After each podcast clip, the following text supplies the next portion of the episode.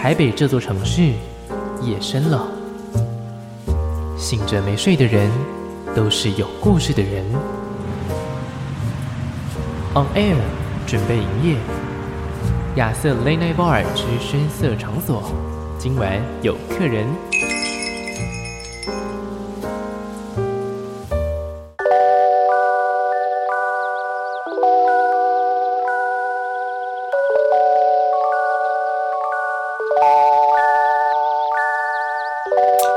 你现在收听的是警广全国治安交通网，我是亚瑟，来到亚瑟 Late Night Bar 时间在新的一年，今天是二零二二年的一样，我们是凌晨的时间点要来跟大家邀请到客人来节目里面聊聊天。通常呢，呃，在录音的时候跟在嗯我们播出的时候，其实有一点点时间上的差距，因为大部分的朋友们在这个时间点要是来到电台里面的话，我担心他们的人身安危啦，还有他们的作息影响。我记得呢，在呃这个录音的时间点，现在外面是非常的冷的，然后又非常湿，对不对？在某一年的二零一八年的十二月份的时候，一样有这样子一个非常湿、非常冷的一个天气。那个时候，我亚瑟我本人在做什么呢？我那时候在呃信义区的诚品前面，那时候呢，我在看的是有两位艺人的演出，那其中一位呢是王丽人，那另外一位呢是。我们今天来到节目里面的客人，不知道你还记得吗？我不记得哦，这、oh, 是在二零一八年的一个圣诞音乐会哦，oh. 对，一个圣诞音乐会。那其实今年的圣诞节也差不多，就是我们录音的这个时间点刚过，对对，对。那我比较好奇是，那今年的圣诞节你的安排呢？我在工作中度过，哦，一样是工作中度过。所以其实有多久没有真的去过圣诞节？其实应该对艺人艺人来说，好像节庆或者是跨年，嗯，如果有工作，其实是好像还蛮值得开心的一件事情，是值得开心的一件事情。对，但我反而其实是没有，嗯、我本来就不是一个会特别过节日的人，嗯，所以我反而是喜欢在那种大家。可能都在上班时间呐，然后周间呐，我会自己过我自己想要过的生活。嗯，比如说去海边啊，去爬山啊，这样。哦，了解。所以说，就算这个节日可能刚好因为一些事情，然后没有工作的安排，你还是会。就自己，就是也不会特别去过节，就是做自己想做的事情，这样。对，不会特别去过节，除非朋友有约要，比如说交换礼物啊这种，我才会为了朋友就好，大家一起去去 party 这样。嗯，了解了解。好，其实今年快过了，你知道，就是今年二零二一年是一个非常非常特别的一年，就是已经快过了。我比较好奇，就想要问你一下，就是你觉得你今年在这一整年里面，你觉得自己最大的一些收获或者最大的感触是什么？二零二一是是疫情最严重的时候，对，所以真的很多人的生活方式甚至生计受到很大的影响。嗯，然后今年是我。开始独立制作音乐、发行专辑的一年，其实是很重要一年。可是又有了疫情的影响，所以很多的计划是一而再、再而三的改变、重组、打掉、重来，然后我就觉得人生真是有够荒谬。嗯、所以因为疫情的关系，其实影响了蛮多的行程。对，对嗯、影响很多行程，然后甚至一度觉得好像没办法发专辑了，嗯，所以就是还发起了募资的活动。哦，所以说募资跟疫情它其实是有一些因果关系存在。对，就是因为疫情的关系，就觉得不行，我们还是来用募资，群众募资。对，嗯，了解了解。所以说，呃，你在整个疫情的过程当中，其实就是一直在烦恼嘛，一直在烦恼这些事情，还是说你其实有用一些空档时间去做可能别的事情？嗯，因为疫情爆发的时候是正好我已经在录制专辑里面的单歌的内容了，所以其实非常烦恼。因为我们进到录音室，几乎很多录音室都没有开，对，只有少数零星几间，它可能就是限制五人在，在、嗯、就不能超过五个人这样。然后就是在这样很严峻的状况下把专辑录制完成，所以其实影响是非常大的。嗯，对。然后心情也绝对遭受到很大的影响，所以才会有了专辑里面的一首歌叫做《人间游戏》。嗯，就其实那时候是整个状态是很焦虑。嗯，可是又觉得再这样焦虑下去，你也找不到一个解方，你倒不如把、嗯、呃。自己的心情拉回来，然后好好的关照自己的内在，好好的安抚自己的心情，找到心中的那份平静才是最重要的。所以说，其实今天呃，今年这张专辑的发行，其实对你的二零二一年来说，其实就是最大最大的一个收获，也是最多感触的一件事情。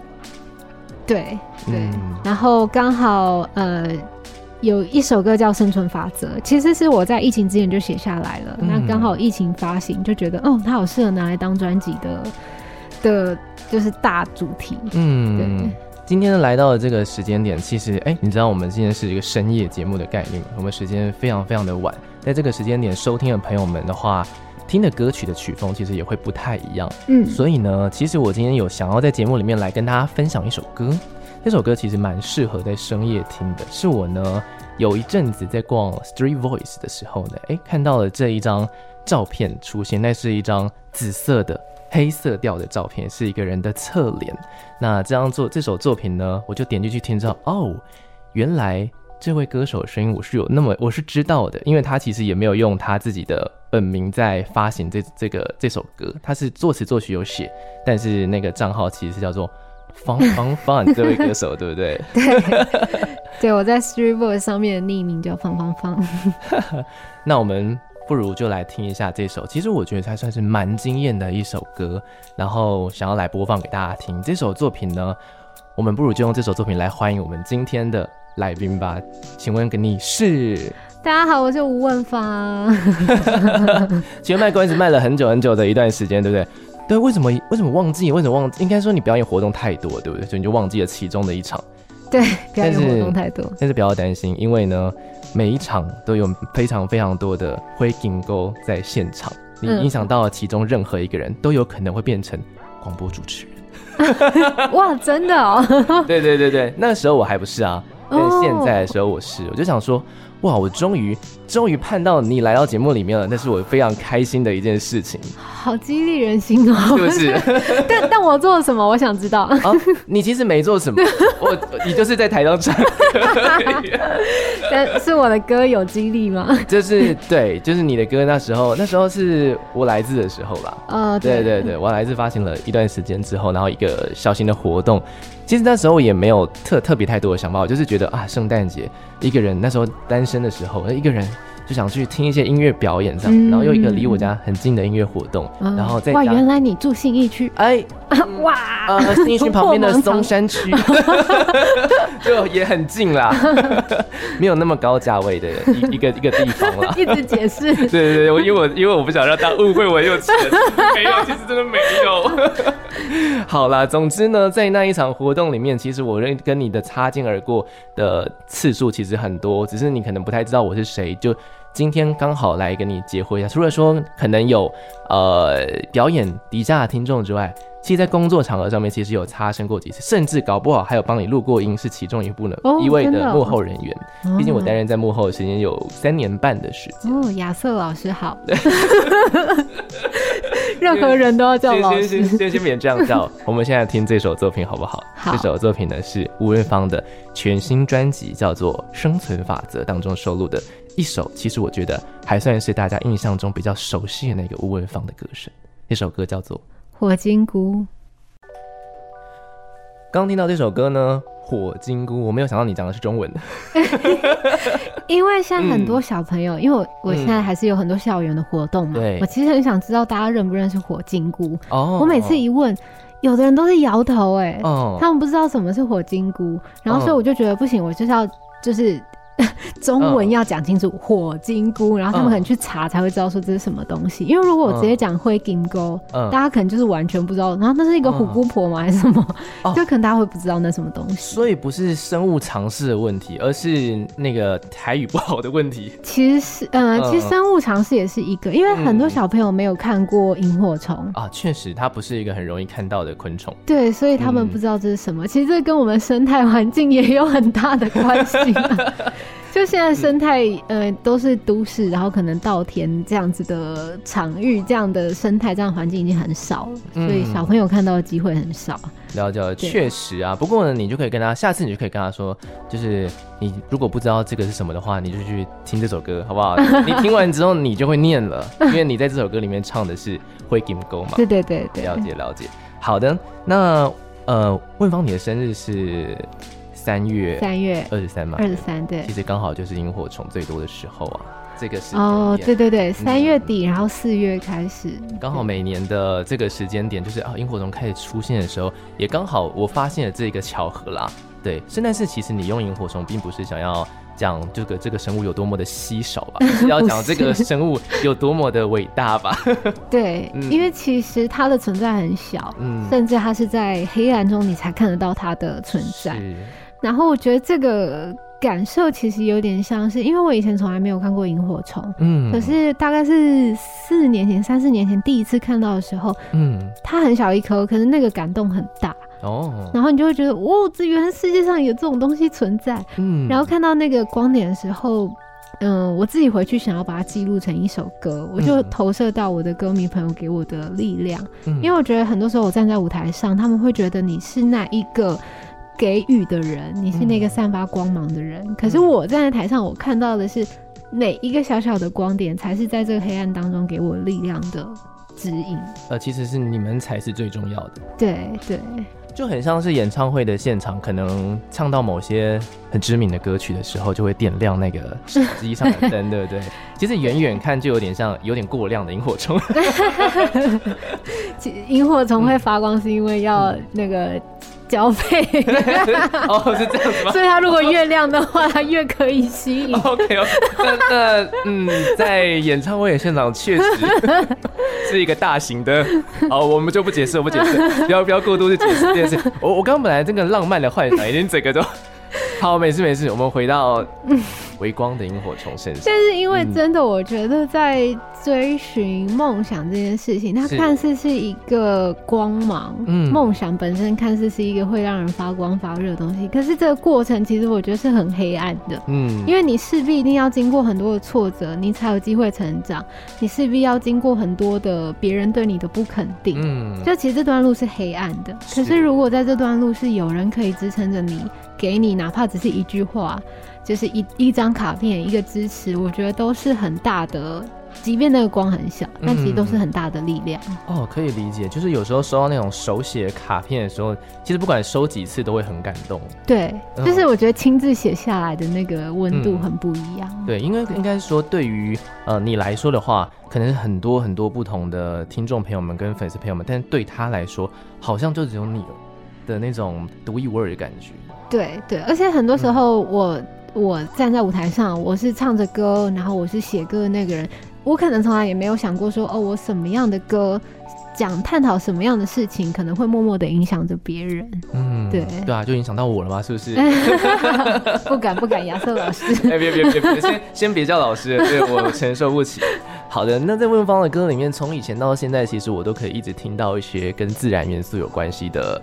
词在里面，不管是海洋也好，还有你刚刚提到的可能爬山也好，甚至其实我觉得萤火虫它也是代表着某一种生态系很重要的一个平衡点，因为它们也算是一个比较少见的昆虫。所以说这一次你是第一次嘛，全制作的专辑。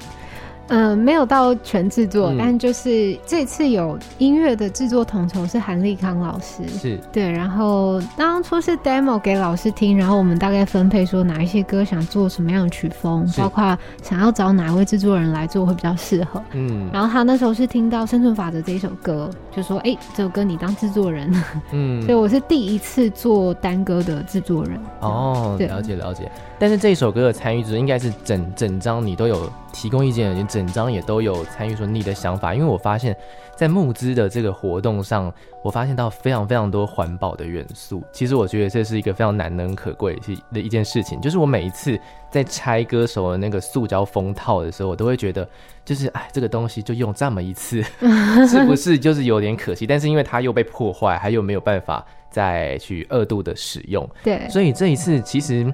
你有很多很多的制作物都是走一个很环保的路线的，其实我蛮惊讶的。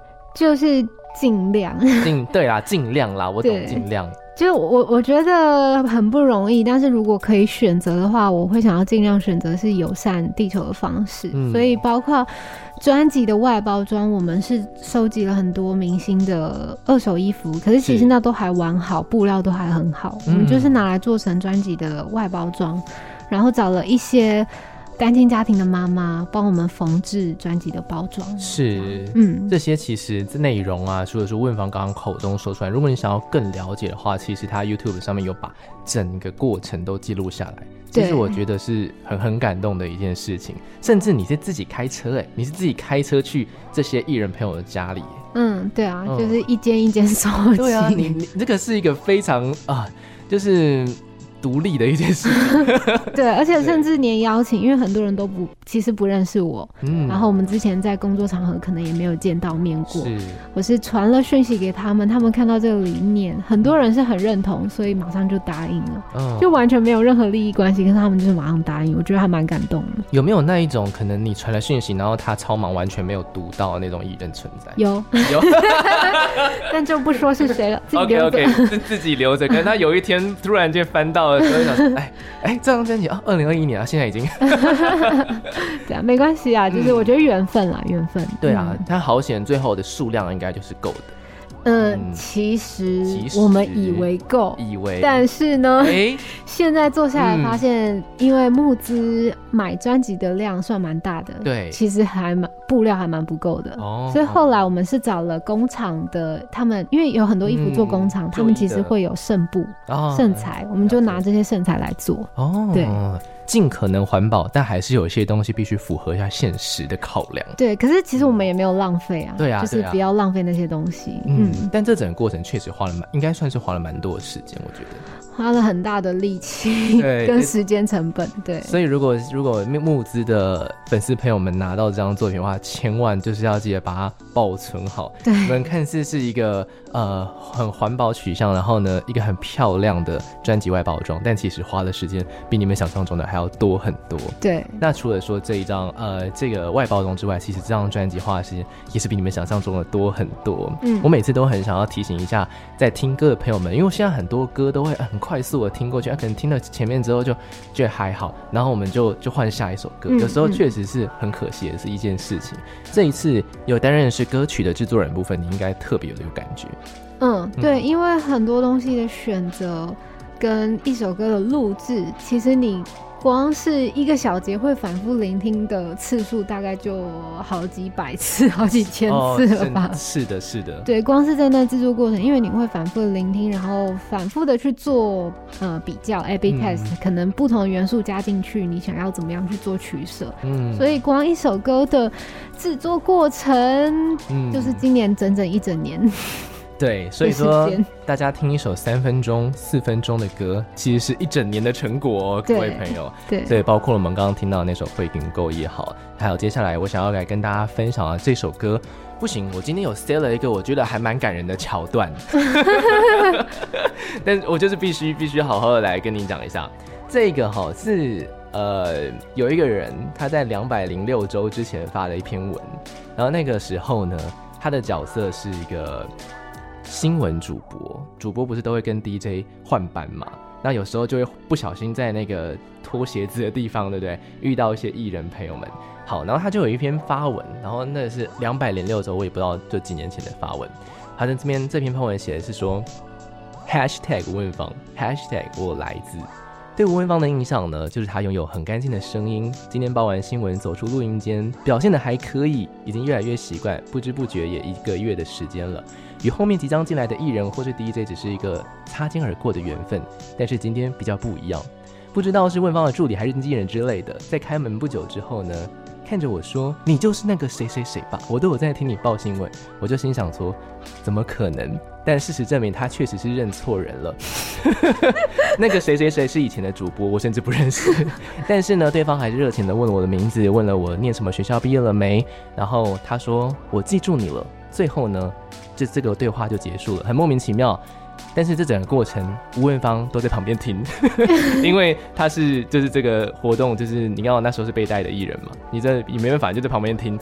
呃，这个人呢，后来结束这个对话之后，就觉得有一个遗憾一直在心中，就是忘记跟他说新专辑的歌很好听，但是心里是开心的。哦，对，这个人啦，就是我本人啦。哦，对，谢谢。对，我以前在当新闻主播的时候，曾经有跟你擦身而过，那时候是上一张专辑的时候。嗯嗯。终于今天看到你来了，其实我是非常非常开心的，因为呢，我终于可以当面的跟你说，新专辑的歌很好听。谢谢。大家要支持生存法则。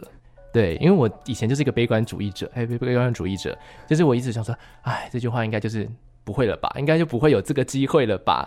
所以说啊，当有一首歌出来的时候，这首这张专辑其实有几首的主打歌是比较早先出来的。我听到这首作品的时候，我就觉得，嗯、哇，它又不一样了。这首作品呢，就叫做《人间游戏》。嗯嗯嗯。嗯人间游戏就是在专辑还没发行之前，我们先单曲试出让大家听到的歌。嗯，然后它其实正巧就是在疫情的期间写下来的作品。是，对，其实就是在讲，因为人人跟人之间其实那个互动就是一场游戏，就整个社会，整个整个都是一个游戏的过程。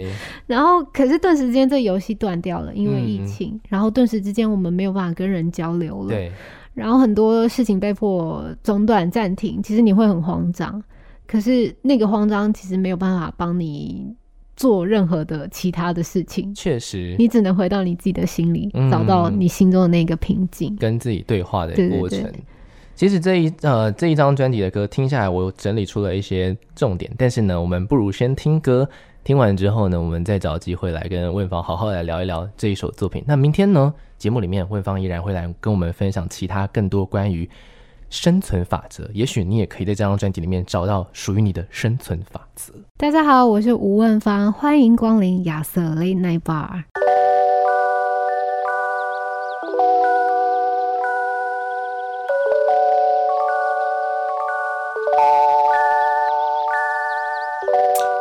你现在收听的是警广全国治安交通网，我是亚瑟。在昨天呢，节目里面有一位客人来到节目当中，睽违了几年之后呢，哎，发行了这一张其实是非常他。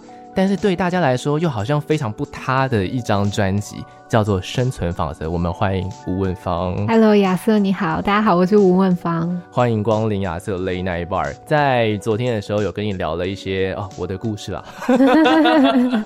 应该应该还 OK 吧？OK 吧？我觉得还蛮感动啦，就是、嗯、就是写歌当歌手。就是会这样，有时候可能你自己默默影响了你自己都没有想到的，嗯、可能歌迷朋友也好，或是像亚瑟老师也好，别、嗯、再叫我老师了，真真的先不要。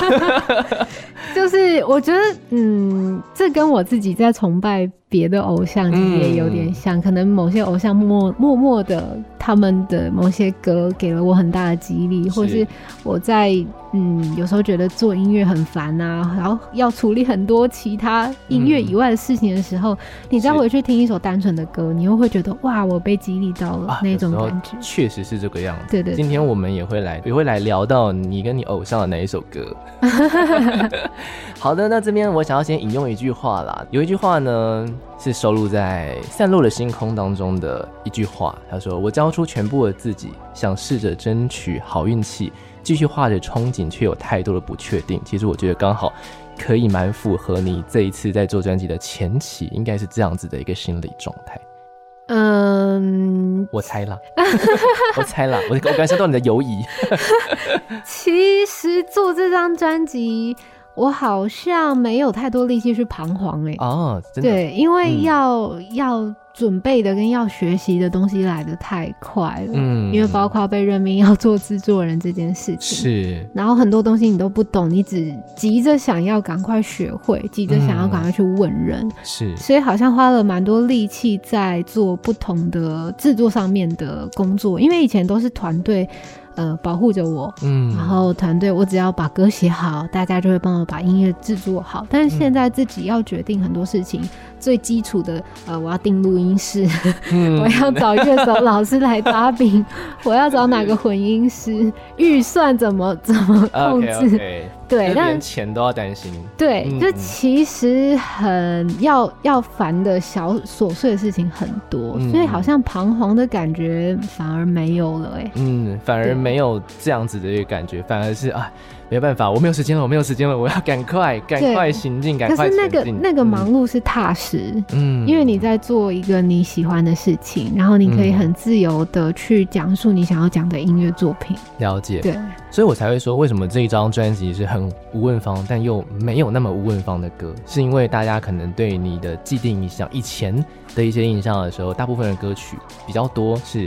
比较抒情一点点的，比较散发可能正面能量一点点的，嗯、但是呢，这张专辑呢，反而是多了很多直接去戳破某一些事情的歌。而且我觉得，呃，为什么会想要刚刚引用那句是，我觉得我交出全部的自己，也许可能还没有到全部，但至少交出了很多部分很真实的自己。是我从在昨天节目里面听到的《会赢 Go》跟《人间游戏》就听到几句关键字，包括了《会赢 Go》当中，我就听到的是舍弃了这件事情是。懦弱这件事情，因为你唱的是想哭就哭出来，嗯嗯，嗯对，那你也非常勇敢的说出你想要做的事是，我想要保护这颗星球，嗯，因为我有坚持的事情在我身上。那另外呢，人间游戏里面我听到的是舍弃讨好这件事情，嗯，讨好对方这件不为谁费力是你唱出来的词。那很勇敢的地方呢，就是把一些最重要的东西还给自己，把距离、把时间都回到自己的身上，嗯、呃。我觉得可能跟我自己的面对事情的态度会有点像，就是想试着争取好运气这件事。可是我现在的状态应该是说，我比较像悲观主义者，我会把很多的事情往一个最坏的角度，最坏打算，就是预想可能会发生的结果呀，它会有好的，会有坏的，嗯。但是当我都设想好之后，其实我会做最好的准备，嗯，对。当你把最最多的失望的结果，你就已经做好失望的准备了。那其实当失望真的发生，好像就也没那么失望了，就没有什么好失去。然后那是一种获得自由的感觉。嗯、而且在唱这首歌的时候，因为配唱的是许哲佩 Peggy，嗯，他他。他自己是有在做催眠 啊呀，我知道他的上一张作品也是满满的催眠元素。对 对对，他他是一个催眠师，所以那时候我们进到录音室的时候，第一件事情他就是坐下来，他跟我说，配唱其实就是一个心理智商。嗯，然后我就觉得哦，那太好了，我可以把我的很多城墙，可以把我很多技术都先放下来。是，然后他就说，他那时候先听我试唱，他就说。其实你是一个很会唱，然后也很敢唱的女生，嗯、可是你一直不愿意把你心里面最脆弱的那一面展现出来。是，对，所以当 Peggy 这样说的时候，我就觉得，哦，好，我要放下，我要试着示弱，对，试着呃把脆弱交出去的感觉，因为你其实也是拥有那些东西的，只是你平常掩饰的比较好。对，就不想让别人看见太柔软，太嗯，嗯，不是太柔软，不想让别人看见太脆弱的那一面。嗯，嗯，但你刚好遇到的就是 Peggy，他就是会，他就是知道。对，好的，那这张专辑呢，我先来跟大家是稍微描述一下。其实呢，在曲风的方面，在封面的方面，甚至呢，这次在。头发造型的方面呢，其实都做了蛮大的改变。其实我在第一时间看到方方放在发那个歌的时候，就说 这是谁？这究竟是谁呢？哎，点进去之后，哦，作词作曲吴文芳，OK OK，原来是我们熟悉的那个吴文芳。这些呃推翻的东西，这一些跟你很以前很不一样的东西，就是当初就设想好这些设计了吗？设计有点像是边走边玩边碰撞出来，嗯，但是。剪头发这件事情是一直都很想做的，因为今年自己做，其实有点想要透过这样的仪式感，跟过去好好的谢谢，然后跟他说声辛苦了。嗯，因为以前我会觉得，也许还小，很多时候都。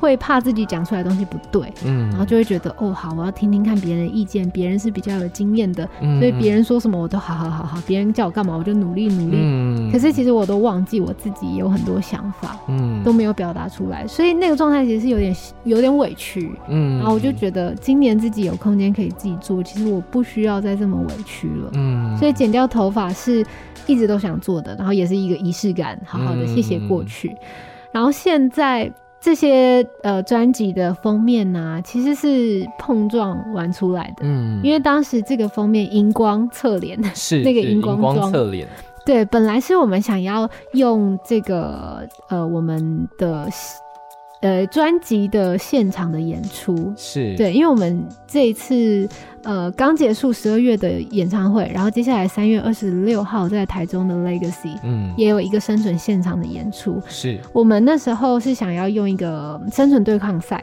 这样的概念，在现场跟大家玩游戏，嗯，所以就想说，哎，那不然我们来弄一个荧光感的的封面照好，对，结果那时候拍完。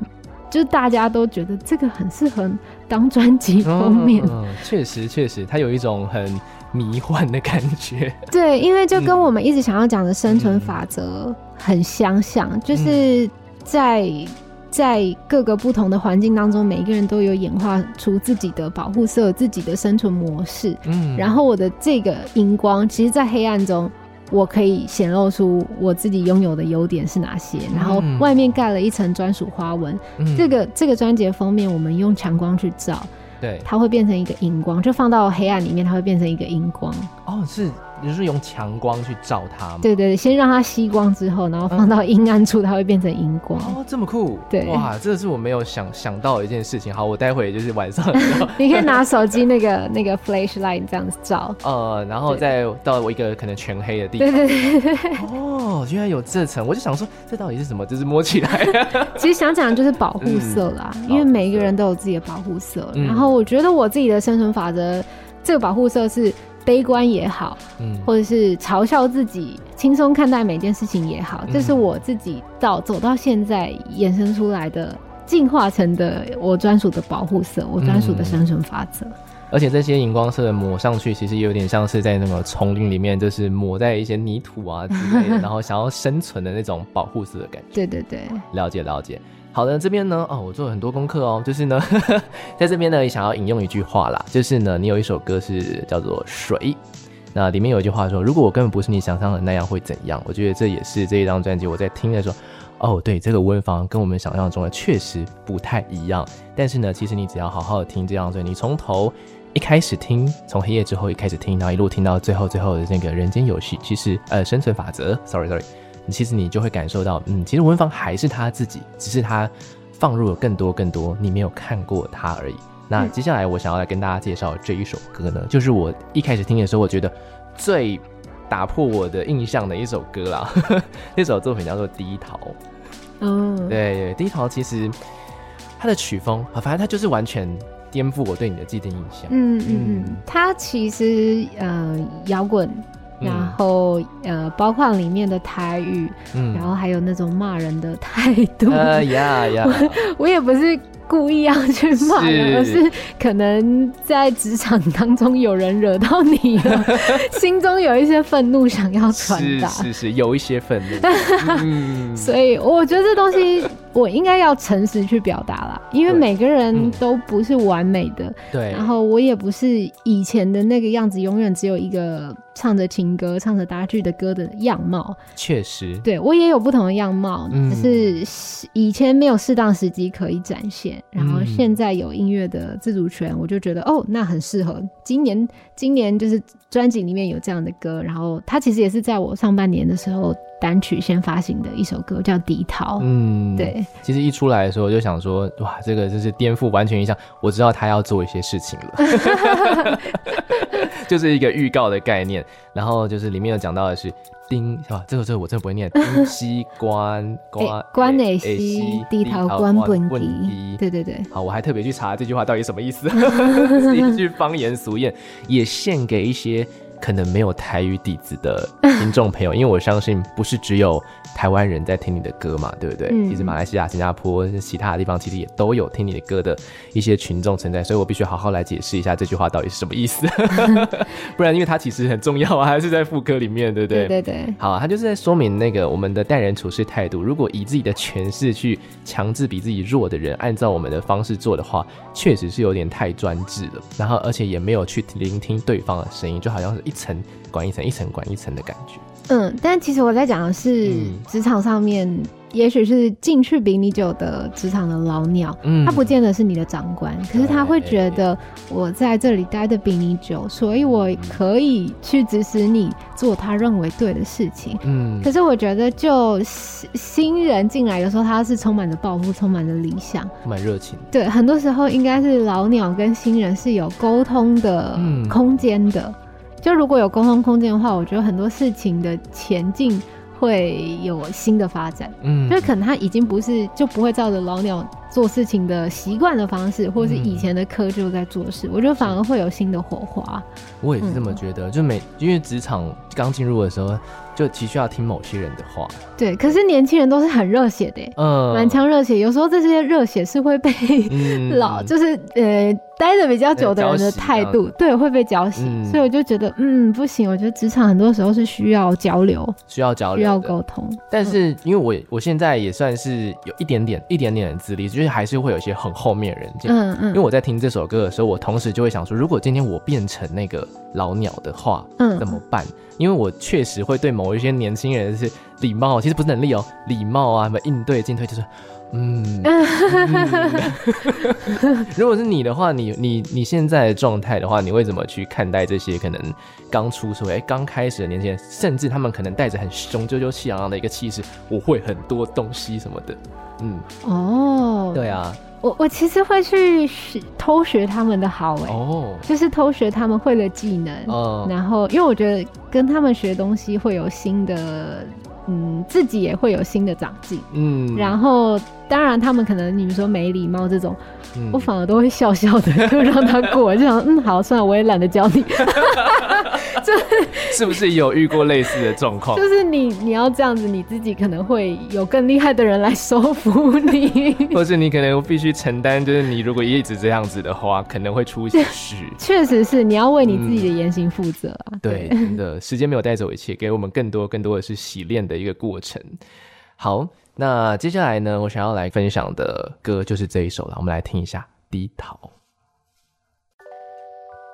刚刚听到的这首作品呢，叫做《低逃》，它有两个意思，一个就是猪头的意思，一个就是我们刚刚听到就是俗谚里面那个锄头的意思。其实我觉得玩的蛮有趣的这首歌。我一直有看到一个东西，但我一直不太清楚他想要表达的意象是什么，就是一直出现沙漏这个东西。哦，嗯嗯嗯，沙漏其实是我们在募资限定的专辑啊附赠的一个传统产业职人的。手工艺，对对，因为我们其实想要一直传达生存这件事情，它不是只有我的专辑，嗯，就是这个环境，包括污染，它也是一个我们要去关注的生存。是，然后职人，传统产业职人，它可能会随着环境，随着大时代的改变，被慢慢的被淘汰。嗯，可是我会希望这东西是被大家看见，被大家记住的。嗯，所以这次其实，在《生存法则》这张专辑发行的时候，我们也有办了。呃，讲座跟展览，对对，我们租了一间因为疫情倒掉的面店，嗯，这件事情也很生存。对啊，就租了一个礼拜，然后办了很多的讲座，里面就是请了一些传统产业的职人，是来来上课，来办讲座，然后还有一些生态的生存，呃，小琉球的咕咕币。是对，然后还有呃，比如说我们去游乐啊，去登山，因为现在人都喜欢往大自然跑嘛。对，登山迷路的时候，我们要怎么自救？啊，就是所有的东西都跟我们的生活是环环相扣的。嗯，对。当我们失去了一些都市里面很方便的东西，你在大自然里面的时候，你该怎么生存？就是好好的去思考生存这件事情。对对对，所以是透过这个沙漏，然后他是一个吹玻璃的老师傅。嗯，他其实以以前的订单量很大，可是现在。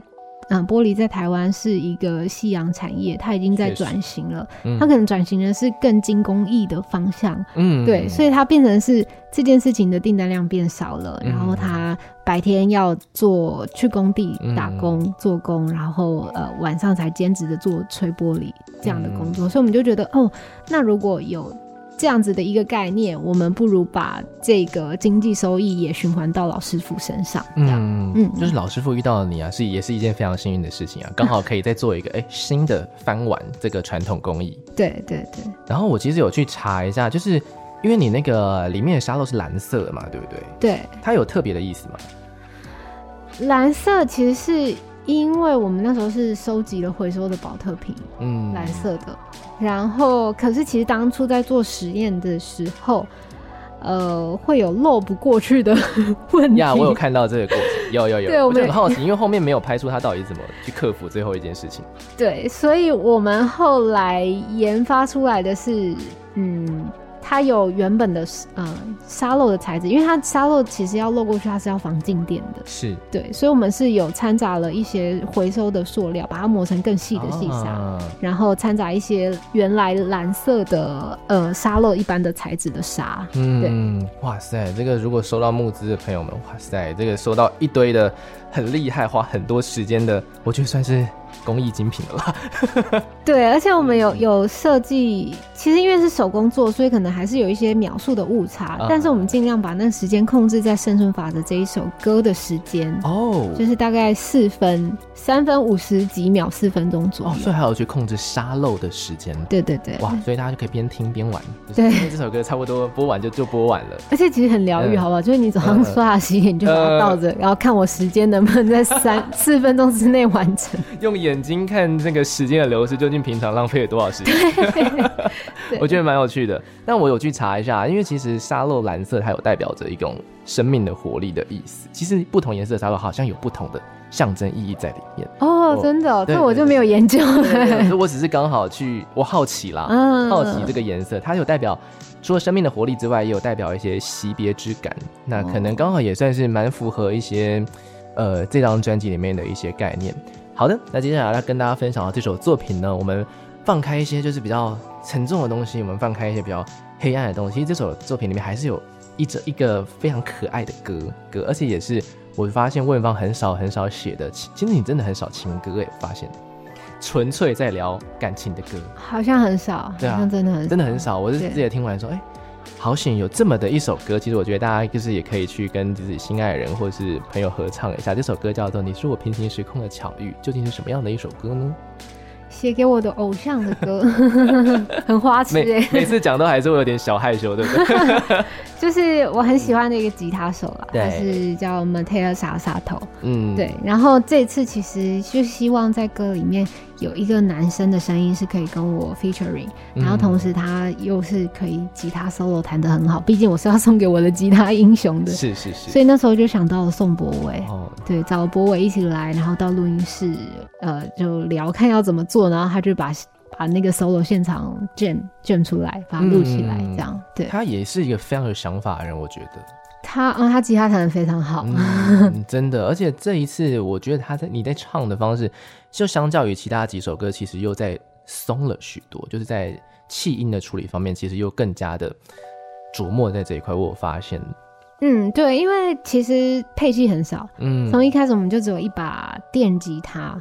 所以，如果我一下子就唱的太实的话，嗯，可能会跟电吉他有点在互相抢，嗯，就又变成了一首生存法则，就是很严、很很很严厉的一首歌，对，在互相打架这样。嗯、所以又加上，因为其实它本来就是一个很轻松的事情哦、喔，是。我想要开开心心的用一种花痴的态度唱歌给我喜欢的偶像，所以就那时候花了蛮多力气，因为配唱是韩立康老师，是。就花了蛮多力气在气音上面的。琢磨，嗯，确实，一开始的那个没有歌词的部分，我就啊有歌词啦，但它其实又有点像撞声词的部分，嗯，听起来就蛮舒服的。嗯、那我这边给你一个小气话啦，其实你也可以请那个大家来翻唱这一首歌啊，然后呢，就是因为。